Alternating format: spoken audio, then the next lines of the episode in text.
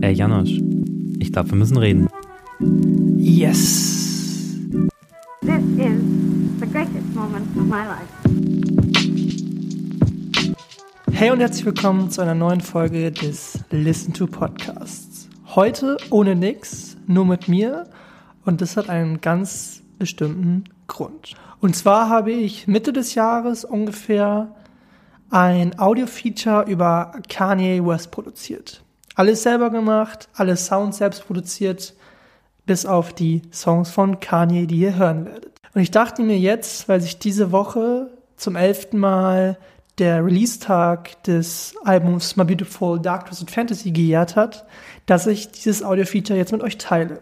Es geht um Kanyes Alben, es geht um seinen Werdegang, es geht um alle Höhen, aber auch um alle Tiefen.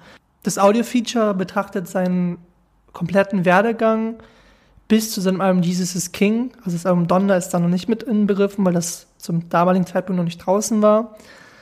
Aber ich glaube, auch so ist das ein verdammt cooles Ding geworden und ich würde mich deswegen riesig freuen, wenn ihr euch das ähm, anhören würdet. Und ich wünsche euch ganz, ganz viel Spaß beim Hören des Features. Noch ein kurzer Hinweis vorab. In diesem Podcast geht es auch um mentale Krankheiten wie Depressionen. Wer sich mit diesen Themen nicht wohlfühlt, soll sich den Podcast bitte nicht oder nicht alleine anhören. Am 8. Juni 1977 wurde Kanye Omari West als Sohn afroamerikanischer Eltern in Atlanta im Bundesstaat Georgia geboren. Seine Mutter Donda unterrichtete als Professorin Anglistik an der Clark Atlanta University. Nach der Trennung von ihrem Mann zog sie mit ihrem Sohn nach Chicago. Kanye wuchs so mit einer alleinerziehenden Mutter auf. Beeinflusst von Hip-Hop-Ikonen wie Run DMC oder dem Wu-Tang Clan beginnt Kanye im Grundschulalter zu rappen und zu produzieren.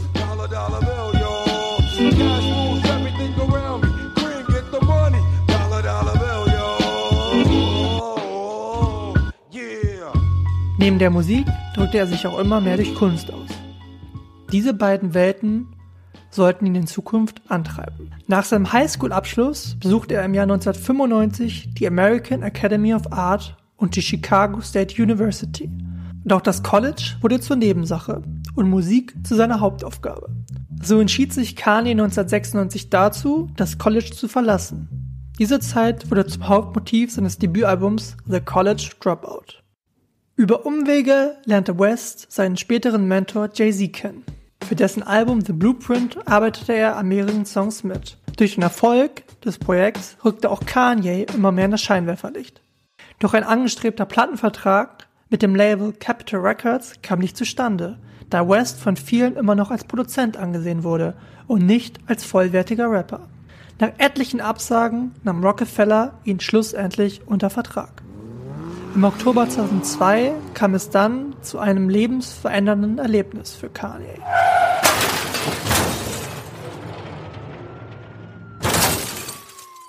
Er litt bei einem schweren Autounfall eine dreifache Kieferfraktur. Noch im Krankenhaus soll ihm die Idee zum Song For the Wire gekommen sein. Nur drei Wochen nach dem Unfall nahm er den Song mit einem verdrahteten Kiefer auf.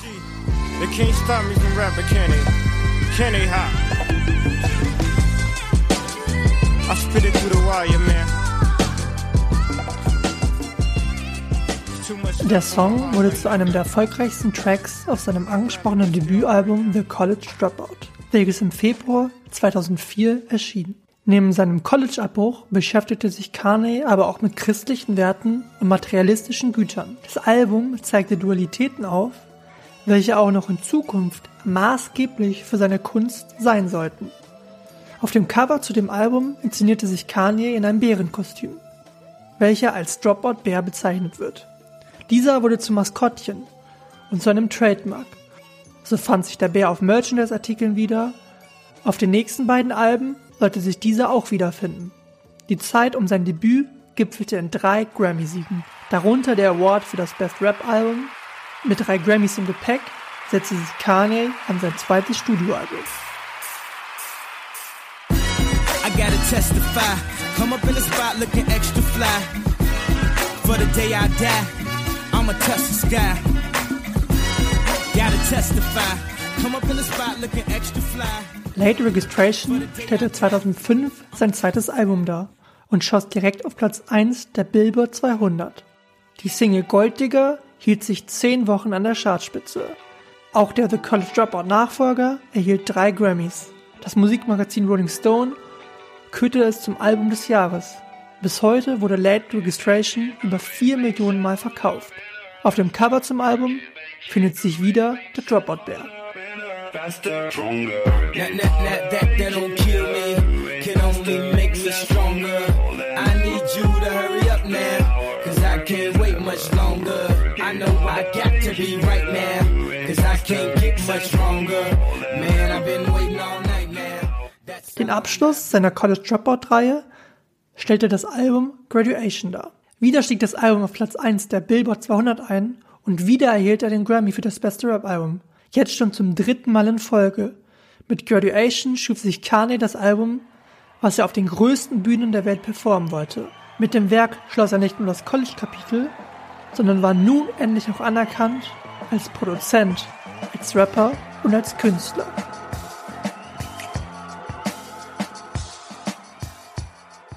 Dieses drückte sich auch auf dem Albumcover aus. Für die Art Direction dessen arbeitete er mit dem japanischen Künstler Takashi Murakami zusammen. Murakami erfahrt den Stil des Superflat. Er behandelte die Motive comicartig und verzichtete auf Schattierungen und Schraffierungen und arbeitete ausschließlich mit flachen, bunten Farbflächen. So inszenierte er den Dropout Bear auf dem Cover im Comic-Stil. Kanye verzichtete so erstmals auf die fotorealistischen Aufnahmen. Zusammen mit Murakami setzte er ein animiertes Video zum Intro-Song Good Morning um. In diesem begibt sich der Dropout Bär zu seiner eigenen Abschlussfeier. Am Ende erhält der Bär den Bachelor of Hip-Hop. Nach dem Video wurde Louis Vuitton auf den japanischen Künstler aufmerksam und beauftragte ihn, das klassische LV-Monogramm zu überarbeiten. Kanye war mit dem Album endgültig angekommen. Nicht nur kommerziell, sondern auch in der Szene. Er schloss mit den Motiven seiner College-Zeit ab. Nur ein Jahr später veröffentlichte er sein nächstes Album. Dieses sollte den zeitgenössischen Hip-Hop für immer verändern.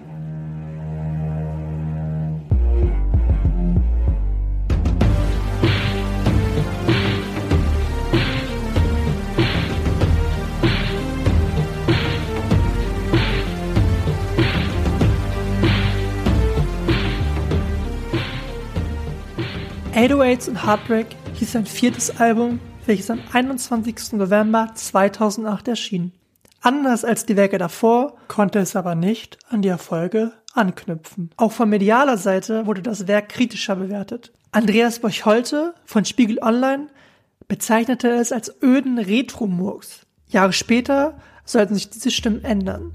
Benannt nach dem analogen Drumcomputer des japanischen Unternehmens Roland präsentierte West zwölf Songs voller Herzschmerz, Trauer und innerlicher Kriege in Autotune getriebenen Soundwelten, die bis dahin nie dagewesen waren.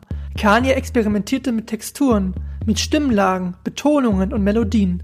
Sechs Jahre nach der Veröffentlichung wählte der Rolling Stone es in die Liste der 40 bahnbrechendsten Alben aller Zeiten. The Weeknd, der aktuell meistgehörte Künstler der Welt, bezeichnete das Album als das wichtigste Kunstwerk seiner Generation. 808s and Heartbreak hat bis heute einen Einfluss auf die Pop- und Hip-Hop-Kultur. Hauptmotiv des Albums war der Tod von Kanyes Mutter Donda, welche im Jahr 2007 verstarb.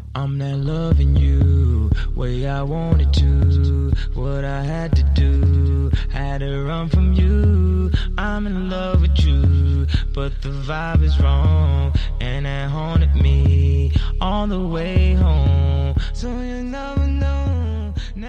Kanye brach aber nicht nur mit dem Sound seiner bisherigen Alben, sondern auch mit der gestalterischen Umsetzung des Covers. Der Dropout Bear wich nun einem minimalistischen Motiv, einem roten Luftballon, dem die Luft ausgegangen war. Gestalter des Covers war der amerikanische Künstler Brian Donnelly, besser bekannt unter seinem Künstlernamen Cause. Dieser startete sein künstlerisches Dasein als Graffiti-Künstler.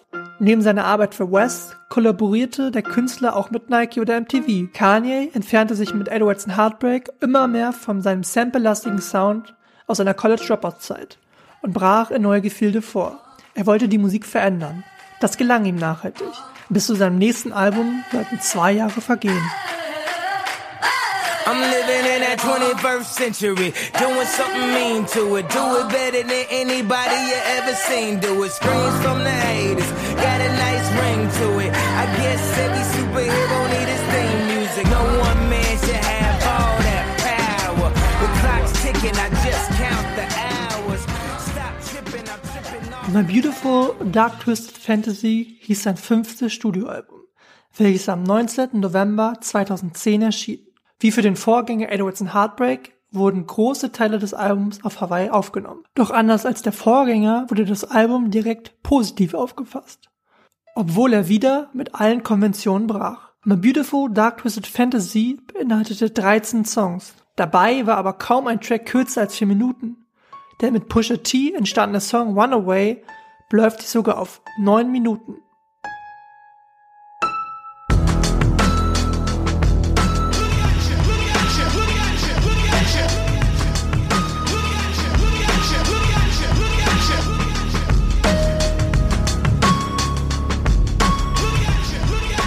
Kanye war wieder nicht vorhersehbar. Nach dem gefühlsbetonten, zerbrechlichen Edwards and Heartbreak brachte der amerikanische Rapper mit My Beautiful Dark Twisted Fantasy eine auf Hochglanz polierte Popproduktion hervor.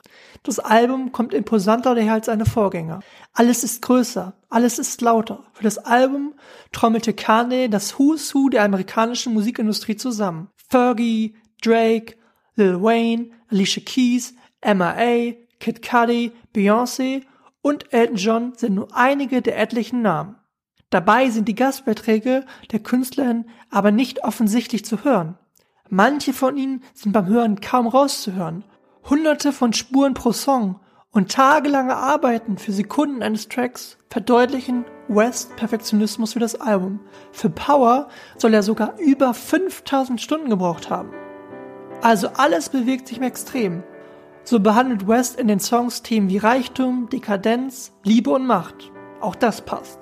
Dabei bleiben aber die dunklen Seiten im Vordergrund. Ganz Kanye-like eben. Maximaler Protz trifft auf dem Album auf eine maximale Hingabe für die Kunst. So musste für das Cover auch das Maximum her. Kanye beauftragte den zeitgenössischen amerikanischen Maler George Kondo für diese Aufgabe. Dabei entwarf der postmoderne Künstler aber nicht nur eine Variante, sondern direkt sechs Motive, die Momente des Albums einfangen sollten. So soll Kanye eines Nachts gesagt haben, Hey man, I would like to have a great ballerina painting, nachdem sie den Song Runaway hörten. Darauf malte Kondo die Ballerina vor dem grünen Hintergrund. Für das offizielle Cover des Albums wurde die nackte Swings ausgewählt. Dieses wurde aber nur kurz nach der Veröffentlichung von einigen Anbietern wie iTunes verpixelt, da es zu anzüglich gewesen sein soll. Kanye soll die Reaktion provoziert haben. Laut Kondo sagte er auch, dass er nach etwas sucht, das verboten wird. Kanye schuf sich mit dem Album seinen Magnum Opus. Er war endgültig im Pop-Olymp angekommen. Bei den Grammys wurde das Album 2012 in der Kategorie Best Rap Album ausgezeichnet. Jahre später erreichte es in der Liste der 200 besten Alben der 2010er des Magazins Pitchfork Platz 2.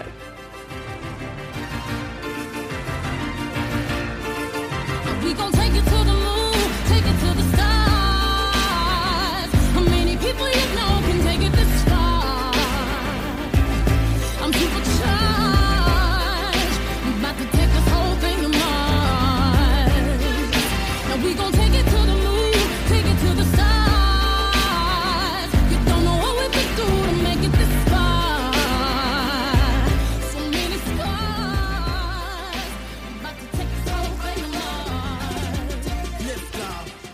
Ein Jahr nach der Veröffentlichung seines fünften Studioalbums stand das gemeinsame Projekt mit seinem Mentor Jay-Z an.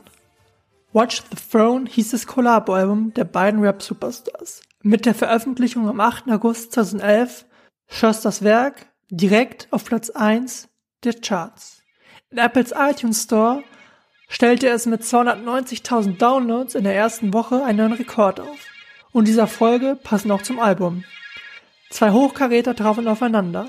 So klingen auch die zwölf Tracks. Jay-Z und Kanye West rappen über die schönen Seiten des Lebens. Teure Autos und Uhren, schöne Frauen und ausartende Partys, Champagnerduschen und Delikatessen. Sie selbst bezeichnen es als Luxury Rap. Dabei bleibt der Inhalt auf der Strecke. Das Album klingt wie der Soundtrack zu ihrem Leben. Anfänglich war das Album als eine EP geplant, wurde dann aber durch Sessions auf der ganzen Welt zu einem Collabo-Album.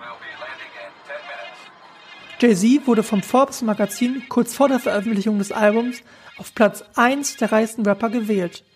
Kanye landete auf Platz 3. Da passte das Album ins Bilde. Starke Rap-Skills treffen auf imposante Produktionen, gepickt mit unzähligen Referenzen an historische Ereignisse oder zeitgenössische Kunst. Trotzdem gibt es nicht nur durch die Inhaltslehre einen faden Beigeschmack, sondern auch durch Zeilen auf Who's Gonna Stop Me.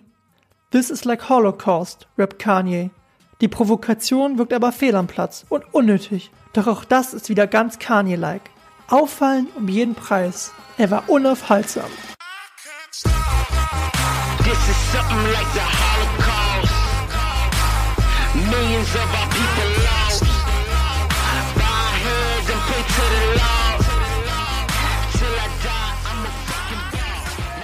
Der Mentor und der Schüler nahmen mit dem Album den Rap-Thron ein.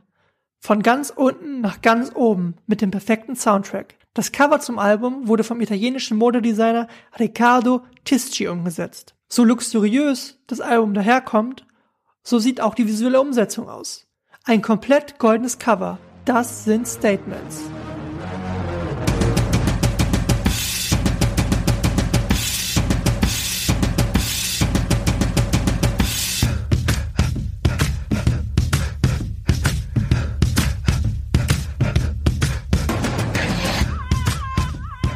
Nach Watch the Throne veröffentlichte er mit Yeezus sein sechstes Studioalbum im Juni 2013. Auch dieses schoss direkt auf Platz 1 der Billboard 200.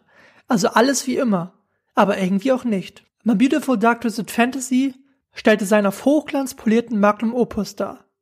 Mit dem Album Yeezus brach er mit allem. Kein Prunk, sondern Punk. Nicht wegen des Sounds, sondern wegen der Attitüde. Schon der erste Song On Site verdeutlicht den Ansatz. Ein atonaler Lärm schießt ins Ohr. Kein dramaturgischer Aufbau, sondern direkt und roh. Er wolle mit dieses Risse im Boden hinterlassen, erklärt er in einem Interview. Das gelingt ihm auch.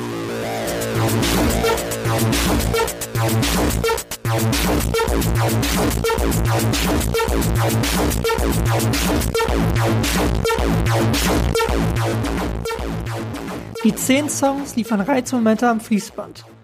Trotz der brachialen elektrischen Sounds wirkt das Album viel minimalistischer. Das liegt vor allem am Schliff von Rick Rubin. Der Musikproduzent reduzierte nur wenige Wochen vor Abgabe alle überflüssigen Spuren auf das Essentielle. Mit Jesus präsentierte West ein progressives Ungetüm. Jesus passte in keine Schublade. Er hätte sich wieder am zeitlosen Sound von My Beautiful Dark Twisted Fantasy bedienen können. Stattdessen Elektrorebellion, brutal aggressive Synthes und verzerrte Bässe à la Gesaffelstein oder Daft Punk. Keine Anbiederungen und Kompromisse.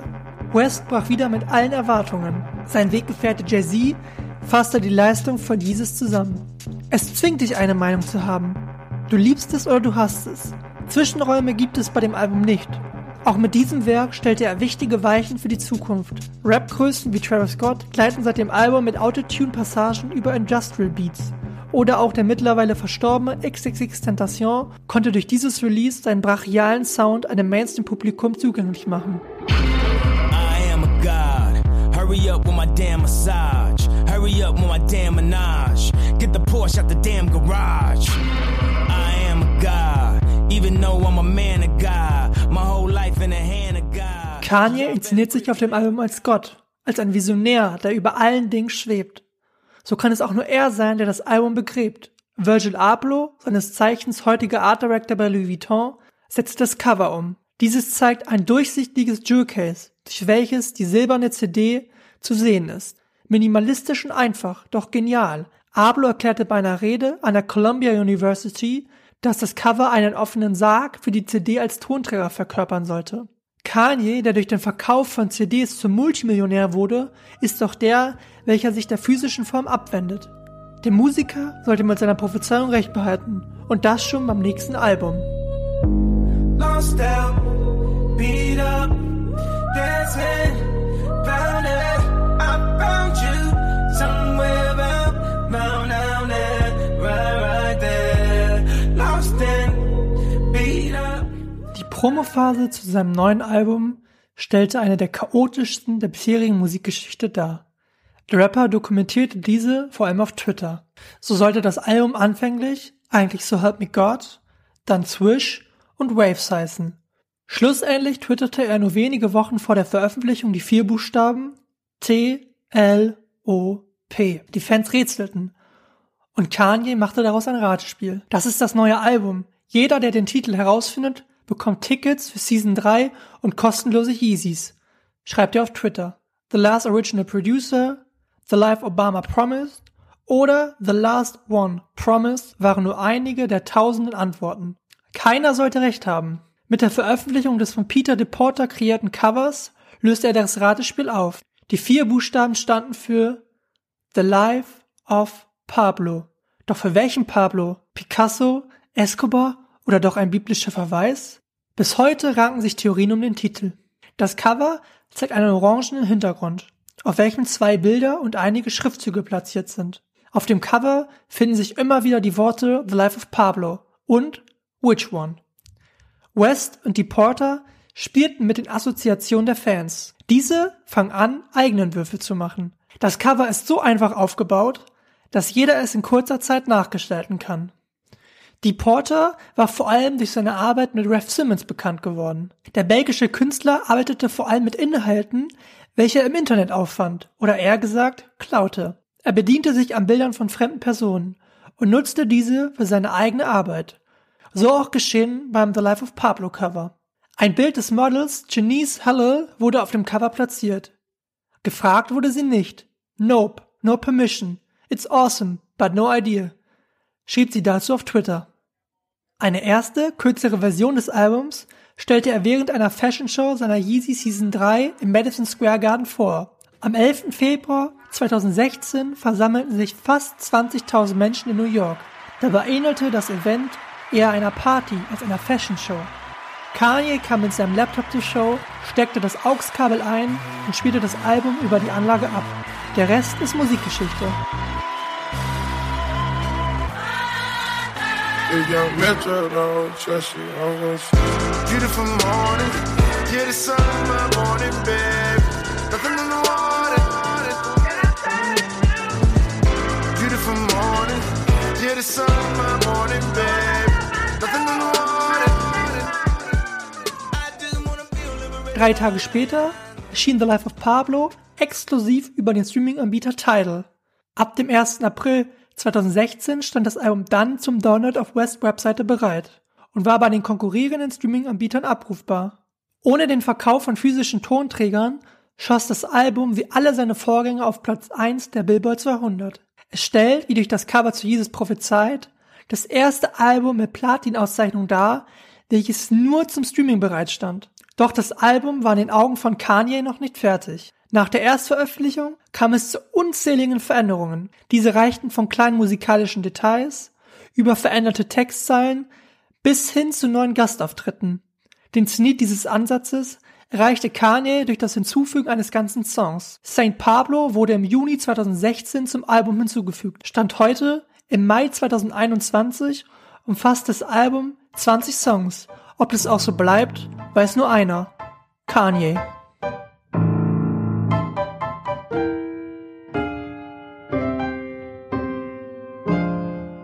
The Life of Pablo umfasst alle Facetten seiner bisherigen Karriere. So glänzt das Album mit einer detaillierten Samplearbeit, welche er während seiner College Dropout Zeit perfektionierte. Teilweise unterlegt mit atmosphärischen Sounds, wie er es bei 808s und Heartbreak tat. Zerbrechliche, introspektive Momente gehen in glänzende My Beautiful Dark Twisted Fantasy Pop Momente über. Dabei bilden dieses Elemente immer wieder eine wohlpositionierte Störkulisse. The Life of Pablo ist die vertonte musikalische Faszination. Für das Album trommelte Kanye wieder unzählige KünstlerInnen mit Weltformat zusammen. Rihanna, The Weeknd, Frank Ocean, Young Thug, Kid Cudi sind nicht nur einige der Namen in den Credits, sondern auch alles Artists, die Kanye erheblich beeinflusste und ihre Entwicklung geformt hatte. Auch hier schließt sich der Kreis. Das Album wirkt im Vergleich mit seinen Vorgängern inkonsequenter. Es gibt nicht den einen roten Faden, wie es auf den Vorgängern der Fall war. Es gelang von einem Höhenflug in einen tiefen Fall. Mal wird das Leben gehuldigt, wie auf Highlights oder Father Stretch My Hands Part 1, dann rast Kanye aber unaufhaltsam in seine persönlichen Abgründe. zu hören auf Songs wie Wolves oder FML.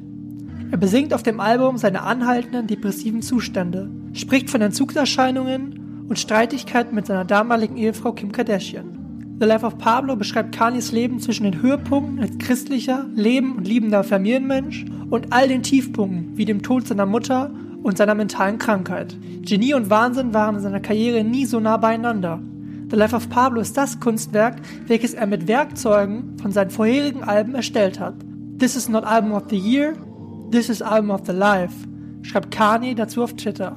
So schön manche Momente auf dem Album sind, so düsterer ist die Gegenseite.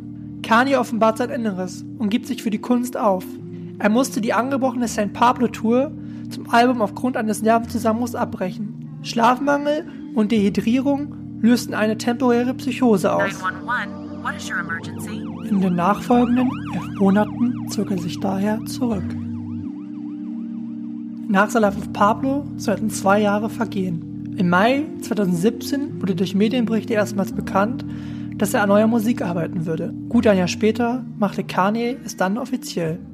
Er kündigte ein neues Soloalbum und ein Collabo-Album an. Zudem sprach er davon, an den Alben von Pusha T, Tiana Taylor und Nas mitgewirkt zu haben. Also ein fünffacher Output. Alle Alben sollten nur sieben Songs beinhalten. Nachdem im Mai 2018 das von ihm produzierte Album Daytona des Rappers Pusha T erschien, präsentierte Kanye am 1. Juni 2018 sein achtes Studioalbum Yay. Make no mistake, girl, I still love you. Hauptbestandteil des Albums ist er selbst. Die Songs konzentrieren sich auf seine Familie, seine Medikamentensucht und seinen psychischen Gesundheitszustand. Er ist der Fixpunkt, so ziert das Cover auch ein Schriftzug. I hate being bipolar, it's awesome. In neongrüner Handschrift ist diese auf dem Bild einer Bergkette im Grand Teton Nationalpark platziert. Das Motiv hatte Kanye selbst nur einen Tag vor der Veröffentlichung von Ye mit seinem iPhone aufgenommen. Er war auf dem Weg zu seiner eigenen Listening Party in Wyoming und schoss das Bild aus dem Auto heraus. Kanye shot the album cover on his iPhone on the way to the album listening party, schrieb seine damalige Ehefrau Kim auf Twitter. Dabei war dieser Akt aber mehr Improvisation als Impuls. Eigentlich wollte Kanye ein Bild von Jan Adams für das Cover verwenden, dem Schönheitschirurgen, welcher seine Mutter vor ihrem plötzlichen Tod im November 2007 operierte.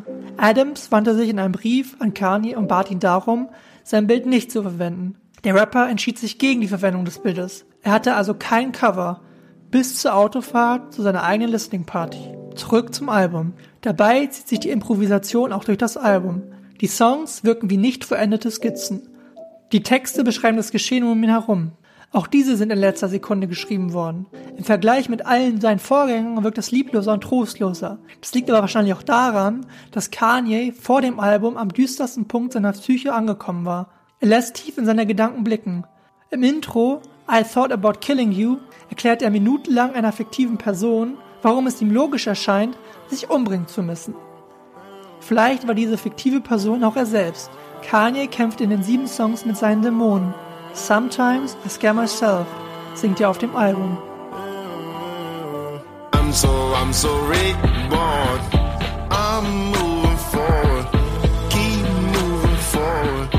Keep moving forward. Ain't no stress on me, Lord.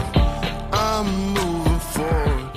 Keep Nur eine Woche nach Ye erschien mit Kids to Ghost das lang ersehnte Collabo-Album von Kanye und Kid Cudi. Um dieses in Gänze zu verstehen, müssen wir in das Jahr 2008 zurückreisen. 2008, das Jahr, in dem Kanye mit allem bricht. Ein Jahr vorher hat er das Album Graduation herausgebracht und war mit Songs wie Stronger endgültig im Mainstream angekommen. Ein Jahr später bricht er mit allen Erwartungen. Er veröffentlicht Edwards and Heartbreak, ein minimalistisches, bis heute stilprägendes Album. Der Stadionsound wich Autotune-Experimenten. Und daran war ein gewisser Kid Cudi nicht ganz unschuldig. day and night. I toss and turn, I keep stressing my mind, mind. I look for peace, but see, I don't attain. What I need for keeps the silly game we play, play. Now look at this. 2008 wird Kanye dessen erstes Mixtape A Kid Named Cudi zugespielt. Er ist angetan und nimmt den damals 24-jährigen Rapper bei seinem Label Good Music unter Vertrag. Daraus entwickelt sich eine enge Freundschaft, eine Brüderschaft. Scott Ramon Seguro Miscadi, so sein bürgerlicher Name, steuert wesentliche Teile zu 808s and Heartbreak bei und verleiht dem Song Welcome to Heartbreak seine Stimme. Im Gegenzug hilft Kanye ihm, sein Debüt Man on the Moon zu verwirklichen. Auch dieses gilt bis heute als stilprägend. Beide Alben machten dabei aber vor allem eins deutlich. Schwäche zeigen ist okay. Zwei kreative Sparringspartner hatten sich gefunden. Auf Kanyes Magnum Opus My Beautiful Dark Twisted Fantasy trat Miss Cuddy wieder als Feature-Gast auf. Dann, drei Jahre später, im Jahr 2013, gibt Cuddy seinen Abschied von Good Music bekannt. Er wolle sich musikalisch in eigene Richtung entwickeln, erklärte er. Kanye schien nicht begeistert gewesen zu sein und nutzte ohne Einverständnis einen Part von Kid Cudi auf seinem Album Jesus. Cudi fühlte sich hintergangen, arbeitete aber dennoch wieder mit Kanye für Life of Pablo zusammen. Nur kurze Zeit später holte Kid Cudi auf Twitter zu einem Rundumschlag aus. Er beschuldigte Kanye, ihn alleine gelassen zu haben. Kanye zeigte sich zunächst enttäuscht, bezeichnete ihn dann aber als einen der einflussreichsten Musiker der letzten zehn Jahre. Kurze Zeit später traten die beiden gemeinsam auf. Wie zwei Brüder stritten die beiden, fanden dann aber wieder zusammen. Zurück zu Kids the Ghost. Nachdem sich Kid Cudi wegen Selbstmordgedanken in Behandlung begeben und auch Kanye mit psychischen Problemen zu kämpfen hatte, wurden die beiden im Juli 2017 erstmals gemeinsam gesichtet. Die Gerüchte verdichteten sich. Im August besuchen sie den japanischen Künstler Takashi Murakami, genau der Murakami, mit welchem Kanye auch schon für das Cover Artwork von Graduation zusammenarbeitete. Dieser steuerte auch die visuelle Umsetzung zu Kids the Ghost bei. Aber dazu später mehr. Das Album erschien am 8. Juni 2018. Der Name Kids the Ghost bezieht sich dabei aber nicht nur auf das Album, sondern stellt auch die gleichnamige Supergroup dar, bestehend aus Kanye und Cudi.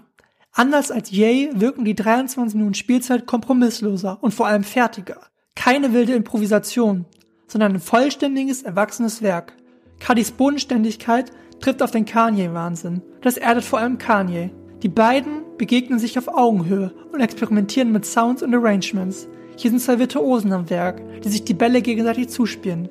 Zwei Pioniere formen ihre Version von Kunst und Klang und begeben sich dafür an die Abgründe ihres Seelenlebens. Beide besingen ihre Dämonen. Dabei wirkt das Album aber wie eine heilende Therapie für beide. Keep moving forward, rappt Kid Cudi immer wieder. Kids the Ghost reflektiert die letzten dunklen Jahre in beider Leben und blickt hoffnungsvoll nach vorn. Der Blick zurück drückt sich auch durch Murakamis Coverdesign aus. Elemente aus der Gradiation-Zeit werden in das Hier und Jetzt geholt. Zusammen mit dem Künstler wird ein Comic umgesetzt. Aus dem Dropout-Bär wird der Kanye-Bär. Und Kid Cudi wird zum Fuchs Kid Fox. Beide Charaktere wollen im Comic einen schönen Tag verbringen, werden dann aber von geistähnlichen Kreaturen verfolgt. Diese Kreaturen finden sich auch auf dem offiziellen Cover. In Murakamis bekanntem Anime-Pop-Art-Stil sind die magischen Charaktere auf dem Cover zu sehen. Doch im Vergleich mit dem Graduation-Cover sind die Farben blasser. Blass wie Kanis und Kadis beschriebenes Seelenleben, welches beide durch das Album wieder mit Farbe füllten.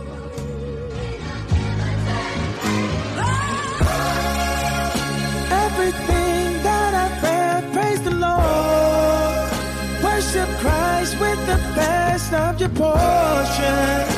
I know I won't forget all he's done. Nur ein Jahr später folgte am 25. Oktober 2019 mit Jesus is King sein bisher letztes Album. Der Name ist Programm, denn es ist ein Gospel-Album. Sein neuntes Studioalbum erhält keinen Fluch, kein Schimpfwort und keine egomanischen Übertreibungen. Es ist das versöhnliche Ende einer langen, kräftezehrenden Reise. Die elf Songs sind das Ergebnis der Sunday Service Sessions. In den wöchentlichen Konzertreihen präsentierte der Rapper Songs im Gospelgewand. Diese wirkten wie ein Gottesdienst mit einem musikalischen Fundament. Kanye, der schon immer mit Gott und seinem Glauben verbunden war, kehrt mit dem Album zurück zu seinen christlichen Wurzeln. Er scheint durch das Album seinen Seelenfrieden gefunden zu haben. Zumindest musikalisch wird für ihn am Ende alles gut. Kanye sorgt in den letzten Monaten noch einmal durch seine Kandidatur für die US-Präsidentschaft für kräftig Schlagzeilen. Das wahnsinnige Genie kann sich anscheinend nicht ausruhen. Kanye ist einer der wichtigsten Künstler der letzten Dekade. Er hat maßgeblich die Popkultur verändert. In seinem Fahrwasser finden sich heute noch etliche Weltstars. Vom Produzenten Wunderkind und College-Abbrecher aus der dreiteiligen Dropout-Reihe und dem Autotune-Pionier auf 808s and Heartbreak über den Pop-Virtuosen auf My Beautiful Dark Twisted Fantasy und dem Statement-setzenden Rapstar auf Watch the Throne hin zum Rap-Punk auf Yeezus und der vollkommenen Opferung auf The Life of Pablo. Das daraus resultierte, zerstörte, wirre Seelenleben auf Ye, welches er dann in der gemeinsamen musikalischen Therapie zusammen mit Kid Cudi als Kids See Ghost versucht zu heilen und das versöhnliche, christliche Ende auf Jesus is King. Ein Junge aus Atlanta, der die Kunst, Musik und Modewelt für immer verändert hat. So oft er missverstanden wurde, genauso häufig ist er auch über die Grenzen des Geschmacks und der Moral herausgeschossen. Doch wie will man von einem wahnsinnigen Genie erwarten, wie ein normaler Mensch zu leben? Kanye West, ein Mann, der sein Leben der Kunst verschrieben hat. Das war das Audio-Feature über Kanye. Vielen Dank, dass ihr bis hierhin gehört habt.